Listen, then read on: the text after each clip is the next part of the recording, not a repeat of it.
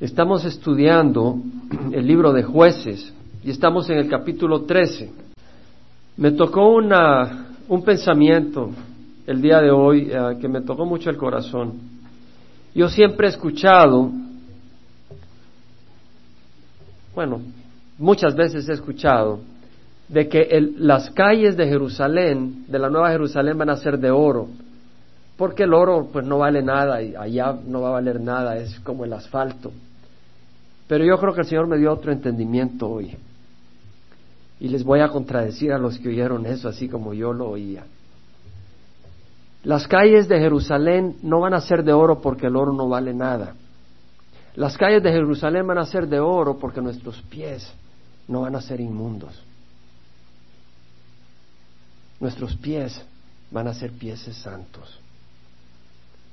Y el Señor no va a poner asfalto para nuestros pies. Va a poner calles de oro. Que el oro vale mucho, aún en Jerusalén. Lo puedo ver en Apocalipsis. Dice la palabra del Señor en el capítulo 5 de Apocalipsis. Vi en la mano derecha del que estaba sentado en el trono un libro escrito por dentro y por fuera, sellado con siete sellos. Y vi a un ángel poderoso que pregonaba a gran voz quién es digno de abrir el libro y de desatar sus sellos. Y nadie, ni en el cielo, ni en la tierra, ni debajo de la tierra, podía abrir el libro ni mirar su contenido. Absolutamente nadie. Esto incluía a Juan. Juan estaba ahí. Él estaba mirando lo que estaba ocurriendo y él se da cuenta que ese libro era el libro que daba el privilegio, el derecho de la tierra, que estaba en manos del enemigo. Y vemos que dice de que nadie, ni en el cielo, ni en la tierra, ni bajo de la tierra, podía abrir el libro ni mirar su contenido. Juan Bautista, Juan el apóstol, este Juan que estaba viendo lo que estaba ocurriendo, se daba cuenta que él mismo tampoco era digno. Y yo lloraba mucho, dice Juan, porque él se daba cuenta que no había esperanza. Juan, el apóstol de Jesucristo, el discípulo amado, estaba llorando. Dice, ¿quién es digno? ¿Quién es digno de abrir este libro? No hay nadie. Y se miraba a sí mismo, no me mires a mí. Yo no soy digno. Entonces uno de los ancianos me dijo, no llores. Mira, el león de la tribu de Judá, la raíz de David, ha vencido para abrir el libro y sus siete sellos. Miré y vi en el trono con los cuatro seres vivientes y los ancianos a un cordero de pie como inmolado, que tenía siete cuernos y siete ojos, que son los siete espíritus de Dios enviados por toda la tierra. Y vino y tomó el libro de la mano derecha del que estaba sentado en el trono. Cuando tomó el libro, los cuatro seres vivientes y los veinticuatro ancianos se postraron delante del Cordero. Nuestro Señor merece nuestra adoración nuestra adoración completa. Se postraron delante del Cordero, cada uno tenía un arpa y copas de oro llenas de incienso, que son las oraciones de los santos. ¿Se dan cuenta que el oro no es despreciable? Las copas de incienso eran de oro, porque el oro es precioso. Y lo más precioso era lo que estaban contenidas ahí, que eran las oraciones. Muchas veces pensamos que nuestras oraciones no son escuchadas. Muchas veces pensamos que el Señor no nos escucha, pero el Señor dice que sus oraciones, tus oraciones, las está guardando en copas de oro, que son las oraciones de los santos. Y cantaban un cántico nuevo diciendo, digno eres de tomar el libro y de abrir sus sellos, porque tú fuiste inmolado, y con tu sangre compraste para Dios a gente de toda tribu, lengua, pueblo y nación. Jesús compró. Jesús compró. Todo lo que el Padre me da viene a mí. Y lo que viene a mí de ninguna manera lo echaré afuera. Entonces, si tú has venido a Jesucristo, tú has sido comprado.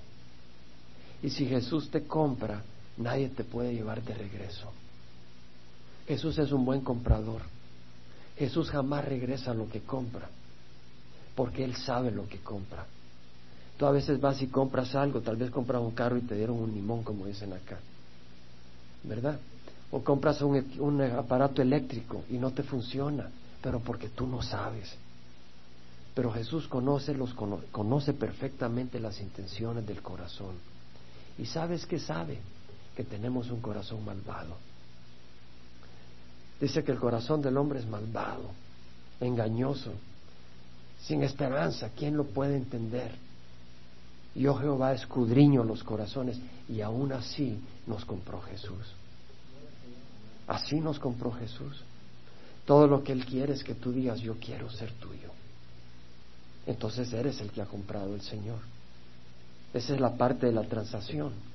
Pues cuando tú vas y compras algo, tú le dices al que está vendiendo, mira, eh, te doy 100 dólares por esto. Pero si el que está vendiendo no te lo da, pues él no compra. Pero si tú le dices, Señor, yo me entrego a ti, tú has sido comprado. Tú has completado esa transacción. Y es hermoso entender eso. Es hermoso entender eso. Vamos a leer el, el libro de jueces. Estamos en el libro de jueces, capítulo 13. Gracias, hermano. Y hemos estado leyendo sobre la época de los jueces, estos 300 años en que el pueblo de Israel no tenía un rey terrenal, pero tenía a su rey que era Jehová. Y muchas veces se hacía para atrás y se volvía a la idolatría y Dios les mandaba opresores y ante la opresión clamaban a Dios y Dios los liberaba y levantaba un juez, un caudillo que los dirigía y los guiaba y pues ellos se volcaban al Señor y gozaban prosperidad unos 30, 40 años, a veces 10 años, a veces 8 y después volvían atrás a la idolatría. Y empezamos a leer ya hace dos domingos eh, el capítulo 13, no hemos pasado del versículo 5, así que vamos a, a volver a, a, leer estos cinco versículos y hay una enseñanza más. Yo pensaba de que me iba a pasar hoy al versículo 6, pero todavía hay enseñanza en estos versículos. Dice de que los hijos de Israel volvieron a hacer lo malo ante los ojos de Jehová. Y vuelvo a enfatizarlo de nuevo y lo sigo enfatizando. Es ante los ojos de Jehová que tenemos que ver lo que hacemos. Es ante Dios a quien vivimos nuestra vida. No es ante solo los hombres. Dios está viendo y tenemos que cuidar que lo que hacemos está bien, no ante los ojos de Adrián o Raimundo o Clara, sino ante los ojos de Jehová. Es a Él a quien tenemos que complacer. Dice que los hijos de Israel volvieron a hacer lo malo ante los ojos de Jehová y Jehová los entregó en manos de los filisteos por cuarenta años.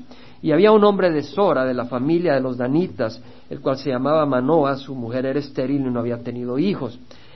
Entonces el ángel de Jehová se le apareció a la mujer y le dijo, he aquí tú eres estéril, no has tenido hijos, pero concebirás y darás a luz un hijo. Ahora pues cuídate de no beber vino ni licor y de no comer ninguna cosa inmunda, pues sea aquí concebirás y darás a luz un hijo. No pasará navaja sobre su cabeza, porque el niño será nazareo para Dios desde el seno materno, y él comenzará a salvar a Israel de mano de los filisteos. Vemos acá varias cosas. Primero, el pueblo de Israel estaba oprimido. Segundo, el Señor le habla a través del ángel de Jehová, que obviamente era Jesús, le habla a la esposa de Manoa y le dice, mujer, tú eres estéril y no has tenido hijos, pero concebirás y darás a luz un hijo. Y tercero, vemos que le dice a la mujer, le da instrucciones, le dice, concebirás a un hijo, no pasarás navaja sobre su cabeza y el niño será nazareo, viene de la palabra nazir, que quiere decir consagrado, apartado, para Dios desde el seno materno. Entonces le dice, tú, tienes que apartarte. Entonces hay tres cosas que yo encuentro acá, lo que vemos acá es que la mujer esta tuvo un encuentro con Dios. Es decir, estuvo en la nosotros hemos orado hoy de estar en la presencia del Señor. Cuando yo vengo acá y oro, siempre busco que estemos ante la presencia de Dios, porque yo no quiero que ustedes vengan a oír un hombre, sino que oigan la palabra del Señor, que oigan la voz del Señor. Porque no venimos a oír hablar pensamientos que piensa uno, que piensa de política, que piensa de psicología. Venimos a oír la voz de Dios. Y Él usa instrumentos pecadores, porque el Señor así ha querido, así ha escogido, porque ¿quién es digno? ¿Quién es digno? Solo Jesús es digno. Pero Él nos compró y nos limpió con su sangre. Entonces la cuestión no es que tú digas yo no soy digno, no eres digno, pero la cuestión es, ¿quieres servir a Dios? ¿Qué es lo que quieres hacer con tu vida? Entonces vemos de que le está diciendo, eh, vemos estas tres cosas. Eh, lo primero, la condición del pueblo de Israel. Lo segundo, el llamado a la santidad. Bueno, lo tercero, el llamado a la santidad. Y lo segundo, esa eh, que se le aparece el ángel a la esposa de Manoa, a la mujer de Manoa, y le dice, tú eres estéril. Ahora, la mujer tiene pues un encuentro con el Señor. ¿Cuáles son los tres elementos? Veo tres elementos que tiene este encuentro de la mujer con Dios, porque tú puedes tener un encuentro con Dios aquí, y espero que lo tengas. No necesita venir en una manera visible el Señor, tú puedes tener un encuentro con Dios. Tú puedes tener un encuentro con Dios en la cocina, tú lo puedes tener en cualquier lugar, o puedes tenerlo en una iglesia. Ahora, esta es una iglesia en el sentido que aquí estamos reunidos, pero cuando estén dos o tres reunidos en mi nombre, ahí está la iglesia del Señor. Pero quiero hablar de tres elementos que encuentro en estos versículos que hablan de un encuentro con Dios. Y la razón por que voy a poner atención a esto es porque hay lugares donde tú crees que tienes un encuentro con Dios, pero no lo tienes. Y quiero mencionarte unas características de un encuentro con Dios. Primero, vemos de que el ángel del Señor le dice, tú eres una mujer estéril y no has tenido hijos. ¿Sabes qué? Cuando tú estás en la presencia del Señor, Él te conoce. Dios te conoce. Y cuando tú estás en la presencia del Señor, se revela tu corazón. Tú puedes ir a una iglesia mañana, tarde y noche, todos los días de la semana, y si no se revela tu corazón, si tu corazón no se te ha puesto al descubierto, no estás en la presencia de Dios. Cuando estés en la presencia de Dios, tu corazón se revela. Su palabra muestra nuestro corazón. Su palabra muestra nuestra condición. El ángel de Jehová le dijo, tú eres estéril. El ángel de Jehová, Jesús, hablando, la palabra de Dios reveló la condición estéril de esta mujer. La palabra de Dios revela tu condición estéril. Ahora, cuando llegas y te sientes todo inflado en la carne, no has oído la palabra de Dios. Has oído palabra de hombre que te está diciendo cosas bonitas para manipularte y para sacar tu dinero. Pero la palabra de Dios revela tu corazón. Dice Hebreos 4:13 que la palabra de Dios es viva 11, 12, 13. La palabra de Dios es viva y eficaz, más poderosa que una espada de dos filos, penetra, y, penetra hasta la visión del alma y del espíritu, de la coyuntura y de los tuétanos. Y es poderosa para discernir los pensamientos y las intenciones del corazón. Y luego dice, y no hay cosa creada oculta a su vista, sino que todas las cosas están al descubierto y desnudas ante los ojos de aquel a quien tenemos que dar cuenta. Todas las cosas están al descubierto y desnudas ante Dios todo, todo lo que tú piensas, todo lo que tú haces, tu necesidad también. Es que Dios no es aquel que está ahí como con un matamosca tratando de matar moscas que somos nosotros. Dios está como un padre queriendo amarnos. Si nosotros tan solo lo dejamos. Entonces vemos de que dice que no hay nada oculto, Dios está viendo. Pablo escribiendo a la iglesia de Corinto dice que si toda la iglesia se reúne y todo habla en lenguas, que es un don del Espíritu, y entra alguno sin ese don o incrédulo, no dirá que están locos, dice. Estaba hablando que era mejor que profeta. Si había, había alguien que hablara en lenguas, que hubiera alguien que interpretara, y que no hablaran todos a la vez, y que si no había quien interpretara, que mejor hablara en privado, en su casa, o cuando va manejando, aunque no habían carro en ese tiempo, pero estamos trayendo la enseñanza. Pero lo que estaba diciendo después, Pablo dice, pero si todos profetizan, es decir, si hay alguien que enseñe, si, si hay varios que están compartiendo palabra del Señor, la palabra profetizar no solo quiere decir hablar de un evento futuro, sino proclamar la palabra de Dios en una manera específica al pueblo de Dios. Dice, si todos profetizan y entra un incrédulo o uno sin ese don, 1 Corintios 14, 24, por todo será convencido, por todo será juzgado, los secretos de su corazón quedarán al descubierto. Y él se postrará y adorará a Dios declarando que en verdad Dios está entre vosotros. En otras palabras, cuando se predica la palabra del Señor, los secretos de tu corazón van a quedar al descubierto, dice. Y luego dice, declara a la gente que Dios está entre ustedes.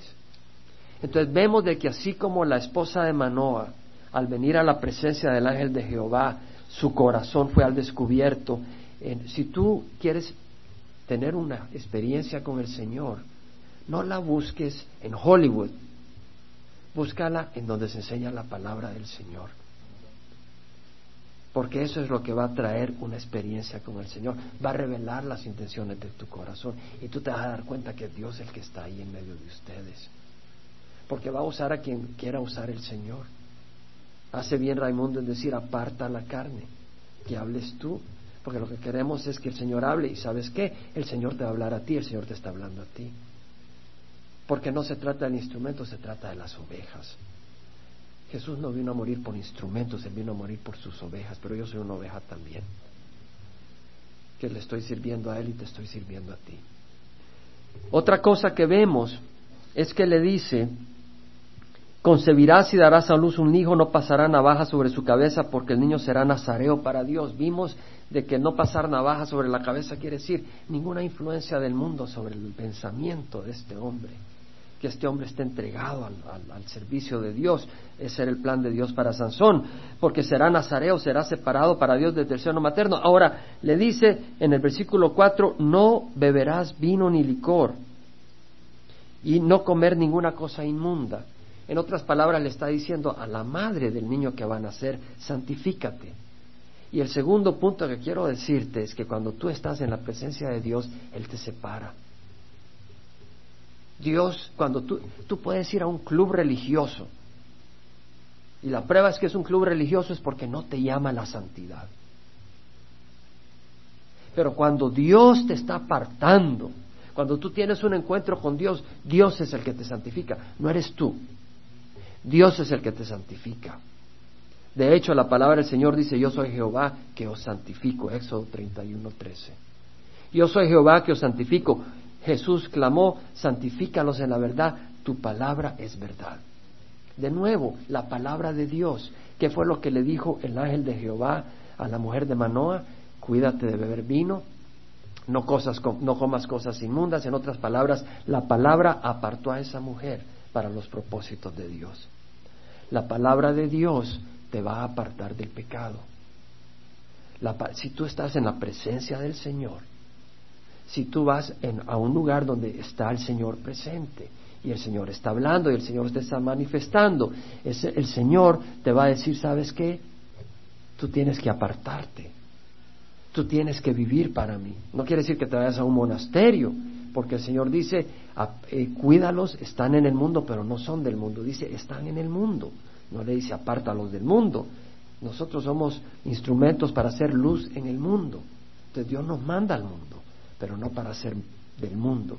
Él nos manda lodo no para revolcarnos en el lodo, sino para extender la mano a los que están hundiéndose en el lodo. Entonces la palabra del Señor nos invita a la santidad. Ahora tenemos que entender que la santificación no está en la ley ceremonial. El Señor, el ángel del Señor le dice a la mujer de Manoa que dejara de tomar vino. Nuestro Señor tomó vino. La razón para que no tomara vino, leemos que en el Antiguo Testamento el Señor prescribió a Aarón y a los sacerdotes que no tomaran vino para que pudieran distinguir entre lo sagrado y lo profano, para que pudieran hacer distinción. Cuando yo vine al Señor, poco después yo tenía que hacer viajes de trabajo y recuerdo, yo siempre me echaba mi vinito, me gustaba el vino y todavía me gusta, aunque tengo años de no probarlo, y me, con carnita y todo. Y recuerdo la última vez que me eché un vinito ahí comiendo y yo me di cuenta que el vino me reducía mis facultades. Dije, ¿para qué voy a seguir tomando vino? Sobre todo si estoy solo, fuera de viaje. No voy a distinguir entre las cosas de Dios y las del mundo. Entonces no lo hice para decir, ah, yo soy bueno, sino para, porque soy débil, para no caer. Entonces vemos de que el Señor había dado una ley, pero también decía, no, no toques nada inmundo, comida de cerdo, etcétera, porque había una ley ceremonial que apuntaba hacia verdades espirituales. Por ejemplo, sabemos que en el Antiguo Testamento, cuando el pueblo de Israel salió de Egipto, sacrificaron un cordero. Ese cordero representa al cordero sin mancha, Jesucristo. Entonces, ya no es necesario sacrificar un cordero en Semana Santa. porque ya hay un cordero que fue sacrificado una vez para siempre. Entonces vemos que la ley ceremonial tenía una representación de la realidad que fue cumplida por Jesucristo. Entonces cuando, cuando vemos que la santificación de la mujer de Manoa ocurre al obedecer la palabra de Dios, eso es lo que es santificarse, obedecer, apartarse de la voz del mundo y seguir la voz de Dios, y te aparta. Pero cuando uno dice, no, eh, no puedes comer cerdo porque eso te ensucia, estás desobedeciendo a la palabra de Dios, porque la palabra del Señor dice que lo que Dios llama limpio no lo llames inmundo. Entonces en el Antiguo Testamento no podías comer cerdo, pero en el Nuevo Testamento el Señor dice, ¿sabes qué?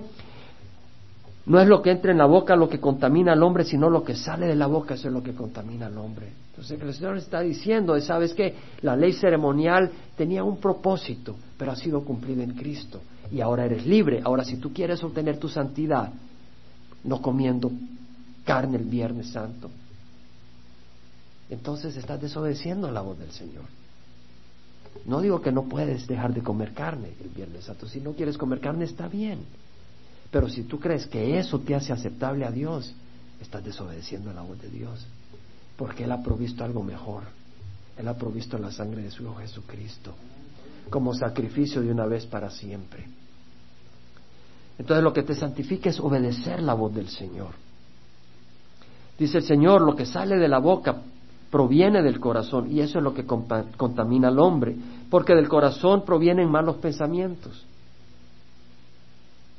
homicidios, adulterios, fornicaciones, robos, falsos, falsos testimonios y calumnias. Estas cosas son las que contaminan al hombre, pero comer sin lavarse las manos no contamina al hombre, dijo el Señor a los fariseos. Entonces entendemos de que no es la ley ceremonial, es la obediencia a la palabra del Señor. Entonces vemos que en la experiencia de la mujer de Manoa con Dios hubo una experiencia santificadora. Tú puedes decir, ay, qué emoción, todo el mundo canta en lenguas y todo. La pregunta que te hago es, ¿estás siendo santificado? O qué bonita la liturgia y los cantos, todos religiosos, pero está siendo santificado o después de dejar de comer carne eh, te vas a bailar con la pulún pulún. Como decía, como hacíamos en El Salvador.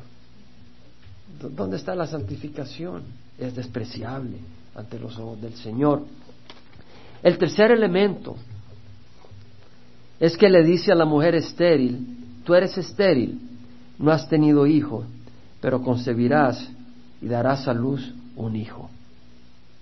Y a mí me trae mucho gozo eso, porque por eso di la ilustración al principio, porque la palabra del Señor siempre trae esperanza.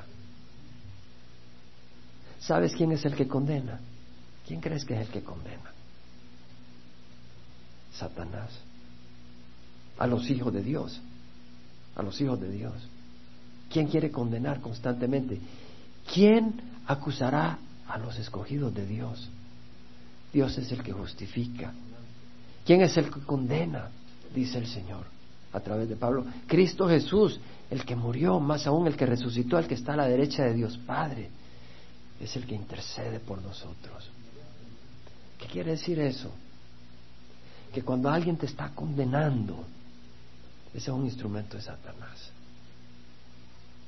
Jesús no vino a condenarnos, Jesús vino a darnos esperanza. La palabra de Dios trae esperanza. La mujer de Manoa se llenó de esperanza, tuvo una, tuvo una experiencia con Dios. Cuando tú tienes una experiencia con Dios, te vas a llenar de esperanza. Ahora, si estás cometiendo pecado, la palabra de Dios te va a decir, ¿sabes qué? Hay esperanza, pero no es en el lodo súbete a mi mesa y come de mis manjares. Eso es lo que dice el Señor. La palabra del Señor te levanta del lodo. Si tú sigues en el lodo es porque no has oído la voz del Señor ni has tenido una experiencia con el Señor. La mujer de Manoah era estéril. Cantábamos que seríamos como un pajarillo tirado en el suelo, como un ciervo que brama por el agua en el desierto. Dice Isaías, los afligidos y los necesitados buscan agua, pero no la hay. Su lengua está reseca de sed. Tal vez hoy tú estás con una lengua reseca de sed. Tal vez hoy estás necesitado. Y dice el Señor, yo Jehová le responderé. Yo, el Dios de Israel, no los abandonaré. Isaías 41, 17, 18. Abriré ríos en las alturas desoladas y manantiales en medio de los valles. Transformaré el desierto en estanque de aguas y la tierra seca en manantiales. Esa es la esperanza que Dios nos da. Dios nos ofrece una esperanza. La palabra del Señor dice que todo lo que el Padre me da viene a mí. Y el que viene a mí de ninguna manera lo echaré afuera. ¿Vienes a Jesús? Cierra los ojos. Cierra los ojos. Si tú nunca has venido a Jesús, hoy ahí donde estás, ven a Jesús. Di, Señor, tengo necesidad de ti. Señor, hoy vengo a tus pies. Perdona mis pecados. Hoy te recibo en mi corazón como mi Señor y mi Salvador. Allí mismo recíbelo. Hoy te entrego mi vida. Dice Isaías 41:9, mi siervo eres tú, yo te he escogido y no te he rechazado.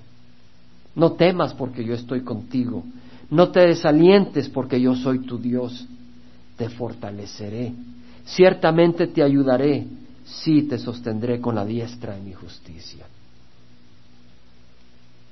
El Señor fue despreciado y desechado de los hombres. Y Dios le dio la espalda, porque Él fue tratado como pecado en la cruz, para que nosotros no seamos despreciados de Dios, para que Dios siempre esté con nosotros. O sea, aquí estoy con ustedes siempre, todos los días, hasta el fin de los tiempos, dijo el Señor. Vamos a jueces 13. Quiero que consideres que las calles de Jerusalén son de oro no porque el oro no vale, sino porque tus pies son preciosos ante los ojos del Señor. Quiero que cambies tu manera de pensar. Nuestros pies van a ser preciosos al Señor. Están santificados, están lavados con la sangre del Cordero. Dios no va a poner nuestros pies en asfalto, los va a poner en oro. Esa es la esperanza que tú y yo tenemos. Yo no te digo que entiendas las circunstancias, porque yo no entiendo las mías. Pero yo te invito a creer en quien nos salvó. Yo sería un hipócrita si te diría que entiendas tus circunstancias, porque yo no entiendo las mías. Pero Jesús las entiende. Entiende las tuyas y las mías. Y no solo las entiende, Él las diseña. Porque nos ama. Y porque está trabajando en nuestras vidas. Y va a traerle gloria a su nombre. Porque no se trata de tu gloria, sino la de Jesucristo. Esa es la gloria que Dios quiere. Que glorifiquemos a Jesús en nuestras vidas. Jueces 13:6. La mujer fue y se lo dijo a su marido diciendo, un hombre de Dios vino a mí y su aspecto era como el aspecto del ángel de Dios, muy imponente. Yo no le pregunté de dónde venía ni él me hizo saber su nombre. Pero él me dijo, he aquí concebirás y darás a luz un hijo. Desde ahora no beberás vino ni licor, ni comerás cosas inmundas, porque el niño será nazareo para Dios desde el seno materno hasta el día de su muerte. ¡Wow! ¿Tú pones a pensar de que antes de que naciera Sansón, Dios ya tenía un plan para él? Antes de que naciera, le dice a la mujer de Manoah, concebirás y darás a luz a un hijo, y él salvará al pueblo de Israel de la opresión de los filisteos. Dios tenía un plan para este muchacho. Dios tenía un plan. Pablo entendía eso para su propia vida. Pablo en la epístola a los Romanos, capítulo 1, versículo 1, dice, Pablo, siervo de Cristo Jesús. Él entendía quién era. Él dice, soy siervo de Cristo Jesús. Él no dijo, soy el, el Big Kahuna, como dicen en inglés, para que me vengan a admirar.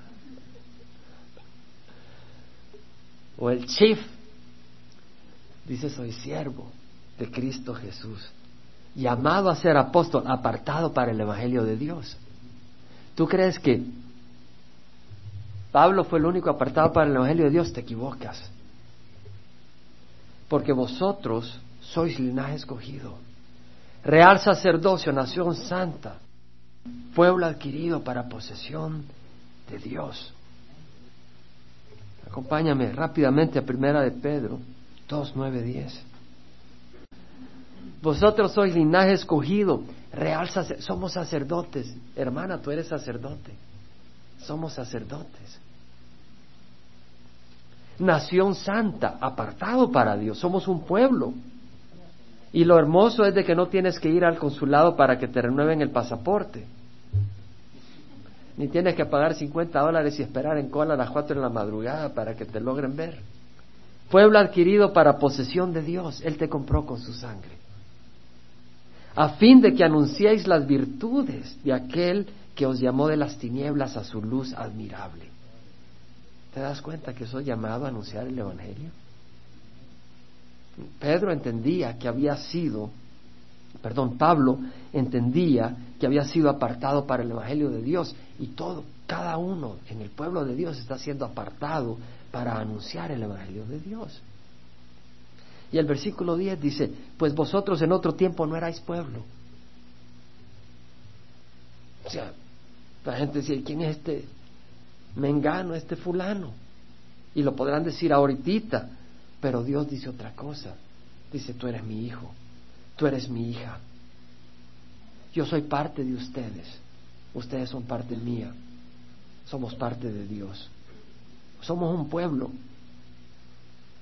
somos un pueblo que va más allá del, apellido que tenemos naturalmente en este mundo y de la ciudadanía física que tenemos y de la raza de la que venimos. Somos un pueblo escogido. En otro tiempo no erais pueblo, pero ahora sois el pueblo de Dios. No habíais recibido misericordia, pero ahora habéis recibido misericordia. Hay esperanza cuando tenemos un encuentro con Dios hay esperanza. Y esa esperanza no viene del hombre, esa esperanza viene de Dios. Pablo dice, siervo de Cristo Jesús, todos somos siervos. Apartado para el Evangelio de Dios, todos somos apartados para el Evangelio de Dios. Y luego dice, llamado a ser apóstol. No todos somos llamados a ser apóstoles, pero cada uno es llamado para algo.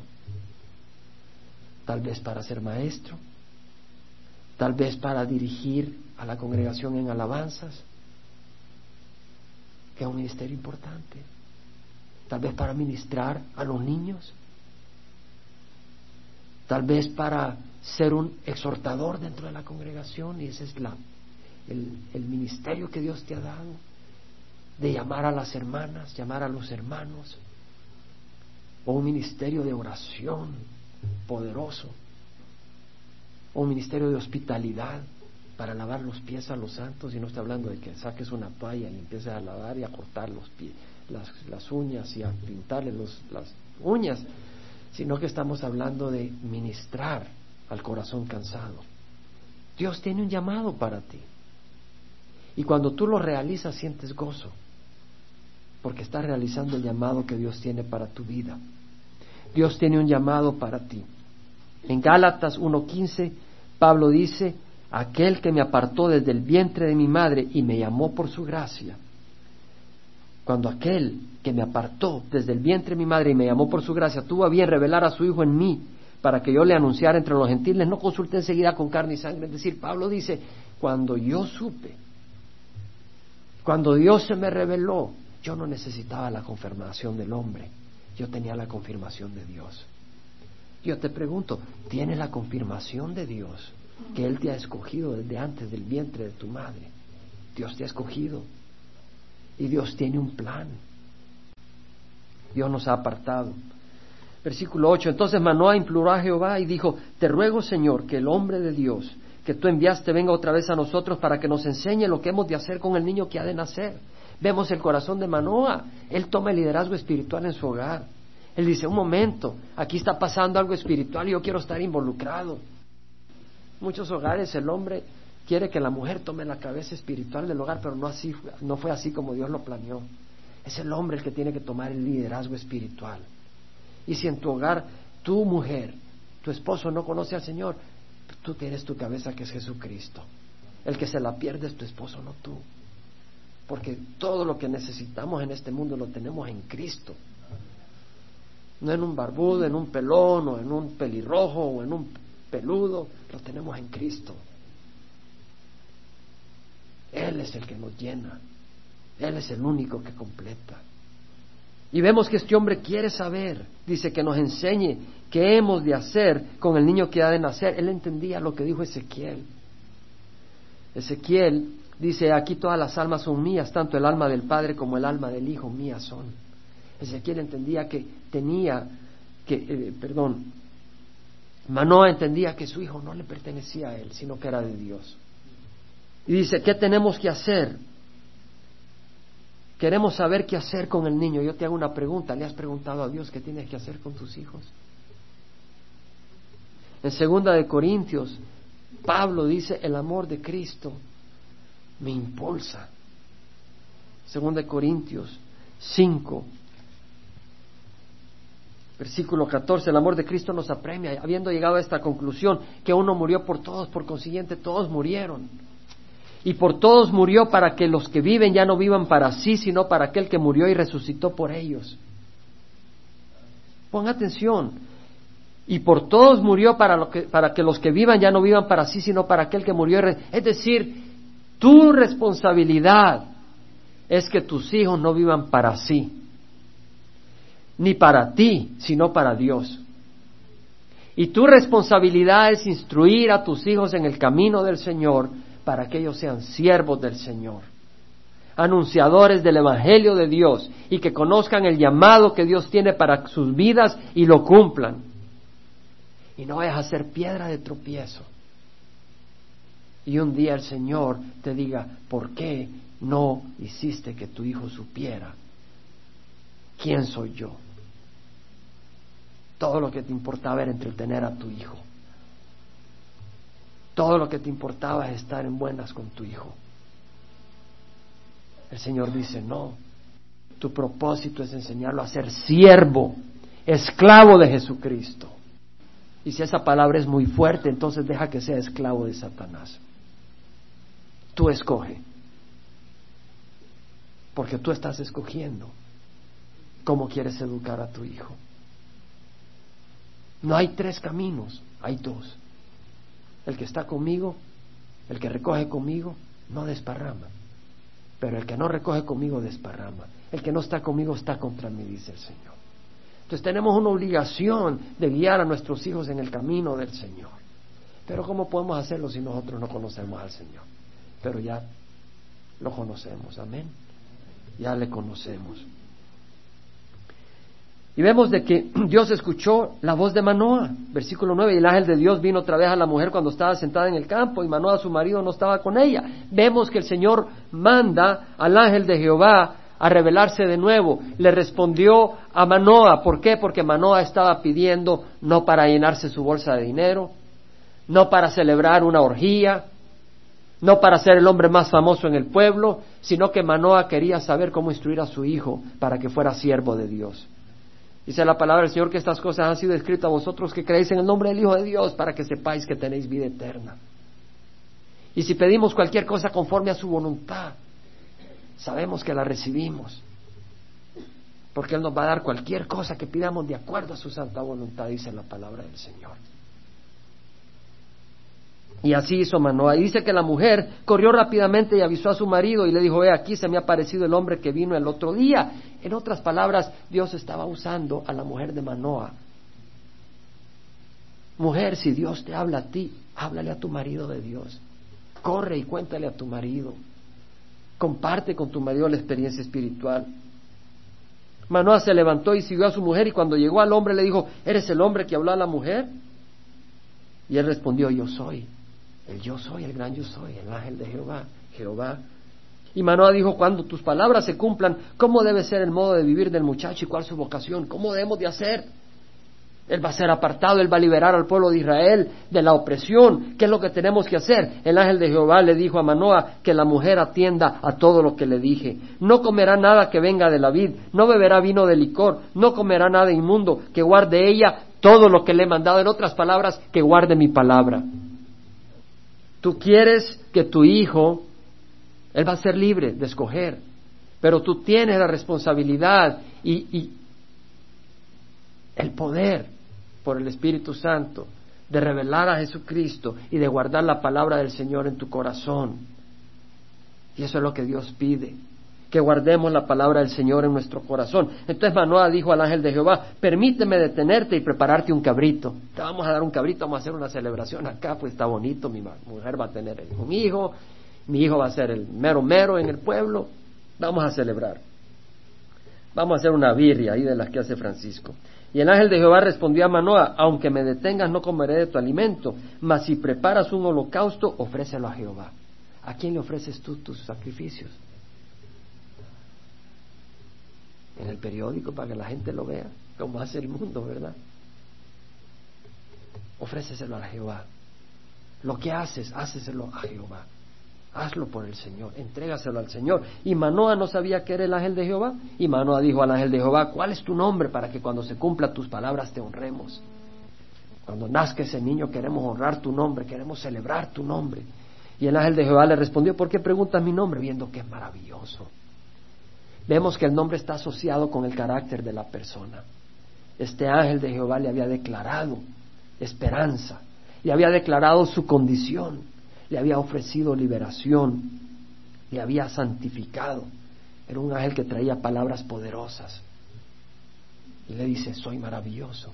¿Te das cuenta que soy maravilloso? Porque me preguntas mi nombre. El nombre de Dios, compasivo y clemente, lento para la ira y abundante en misericordia. Lo hemos leído en, Éxodo el nombre de Jehová es de misericordia, de compasión hacia nosotros. ¿Y quién tiene un nombre más maravilloso sino Jesucristo? He aquí un niño os ha nacido, un hijo se ha sido dado y se llamará su nombre admirable, consejero, Dios poderoso, Padre eterno, príncipe de paz. Olvídate de todo, si tienes a Cristo, estás completo. Y viene pronto el día en que todo se nos olvidará los pagos,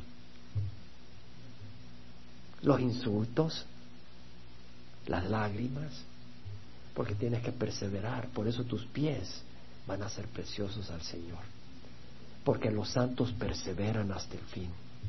Y cuando llegas cansado con los pies sangrados, el Señor te los agarra, te los sana y te invita a entrar a la nueva Jerusalén. Manoah tomó el cabrito como la ofrenda de cereal y los ofreció sobre una piedra al Señor y el ángel hizo maravillas mientras que Manoah y su mujer observaban, pues sucedió que cuando la llama subía del altar hacia el cielo, el ángel de Jehová ascendió en la llama del altar. Al ver esto, Manoah y su mujer cayeron rostro en tierra. O sea que encendieron el fuego, pusieron el cabrito y en el fuego se fue el ángel de Jehová. ¡Wow! ¿Sabes qué? Ofrece tu vida como sacrificio a Dios de acuerdo a su palabra y verás maravillas. Si no en este mundo, en el futuro. Porque a Isaías le cortaron en dos y no las vio en este mundo, pero las vio al entrar. Sucedió que cuando la llama subía, pues eh, Manoa y su mujer cayeron rostro en tierra y el ángel de Jehová no apareció, no volvió a aparecer a Manoa ni a su mujer. Entonces Manoa supo que era el ángel de Jehová. Y Manoa dijo a su mujer, vea que no le habló dos veces, tres, cuatro, lo que le dijo era para que lo guardaran. ¿Cuántas veces te tiene que hablar Dios para que le escuches? Y Manoah dijo a su mujer, ciertamente moriremos porque hemos visto a Dios. Pero su mujer le dijo, si el Señor hubiera deseado matarnos, nos habría aceptado. No habría aceptado el holocausto ni la ofrenda de cereal de nuestras manos. Tampoco nos habría mostrado todas estas cosas, ni nos habría permitido oír cosas como estas, maravillosas, que voy a tener un hijo, que vamos a librar a Israel. ¿Y sabes qué?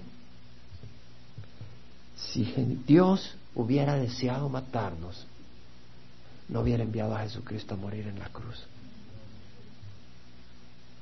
Dios mandó a su Hijo Jesucristo a morir en la cruz. ¿Y sabes qué? Si el ángel de Jehová aceptó un cabrito, ¿tú crees que Dios no va a aceptar a Jesucristo por nosotros? Amén. Amén. Y la mujer dio a luz un hijo y le puso por nombre Sansón, que quiere decir luz del sol. Esa es la esperanza que nace de la promesa de Dios. De la promesa de Dios nosotros vamos a ver al sol radiante. Vimos y cantábamos de la cara linda de Jesús. ¿verdad? Pero si tú lees Apocalipsis, Jesús se muestra con una cara linda, de ternura. Pero cuando Juan lo vio en el libro de Apocalipsis, cuando tuvo la revelación de Jesús que aparece caminando entre los siete candelabros, dice la palabra del Señor que sus ojos eran como fuego y que su cara resplandecía como el sol con todo su brillo y su pelo también y sus pies eran como bronce bruñido del bronce que ha sido pulido en el fuego y su voz como multitud de aguas y Juan cayó desmayado a sus pies asustado. Y el Señor le puso la mano y le dijo no temas yo estaba muerto pero ahora vivo ese es nuestro Dios y el Espíritu del Señor dice que el niño creció y el Señor lo bendijo y el Espíritu de Jehová comenzó a manifestarse en él en Mané Dan entre Sora y Estaúl. Vamos a pararnos y vamos a cerrar. Cierra los ojos nomás. Yo sé que el Señor te ha hablado hoy, porque cuando estudiamos su palabra el Señor habla. Y el Señor dice que las palabras que he hablado son espíritu y son vida, y el Espíritu de Dios no está muerto. El que puede estar muerto es uno, pero el Espíritu de Dios tiene poder para darnos vida. Dice todo, en verdad, en verdad te digo que ahora ha llegado, y ahora, la hora ha llegado y ahora es cuando los muertos oirán la voz del Hijo de Dios y los que oigan vivirán. Entonces, si tú nunca has recibido a Cristo, recíbelo ahí donde estás. No pierdas la oportunidad. Hemos hablado de santidad, hemos hablado de un encuentro con Dios, hemos hablado, no hemos hablado, Dios te ha hablado a ti. Dios te ha hablado a ti. Yo sé, estoy convencido, pero lo importante es que tú hayas escuchado su voz. Yo te invito a que descansemos en Jesús, aquel cuyo nombre es maravilloso. Yo te invito a que recuerdes quién es Jesús. Yo le pido al Señor que revele ahorita quién es Jesús a ti, para que puedas pedir, Señor, dame a Jesús. Para que puedas pedir a Jesús, porque si no sabes qué, ni lo vas a pedir. No hay nadie más hermoso que Jesús. A veces uno se fatiga, a veces uno se cansa. Y a veces la palabra del Señor, dice la palabra del Señor que humillaos bajo la mano poderosa de Dios porque a su debido tiempo Él los exaltará. ¿Sabes qué? Hay tiempo de disciplina. Hay tiempos difíciles para los siervos del Señor. Pero Dios está ahí. Y Dios es fiel. Pedro, cuando fue confrontado ante las rigurosidad de las palabras que el Señor estaba diciendo, que la mayoría de los discípulos se fueron. Le dijo, Señor, ¿y a quién iremos? Solo tú tienes palabra de vida.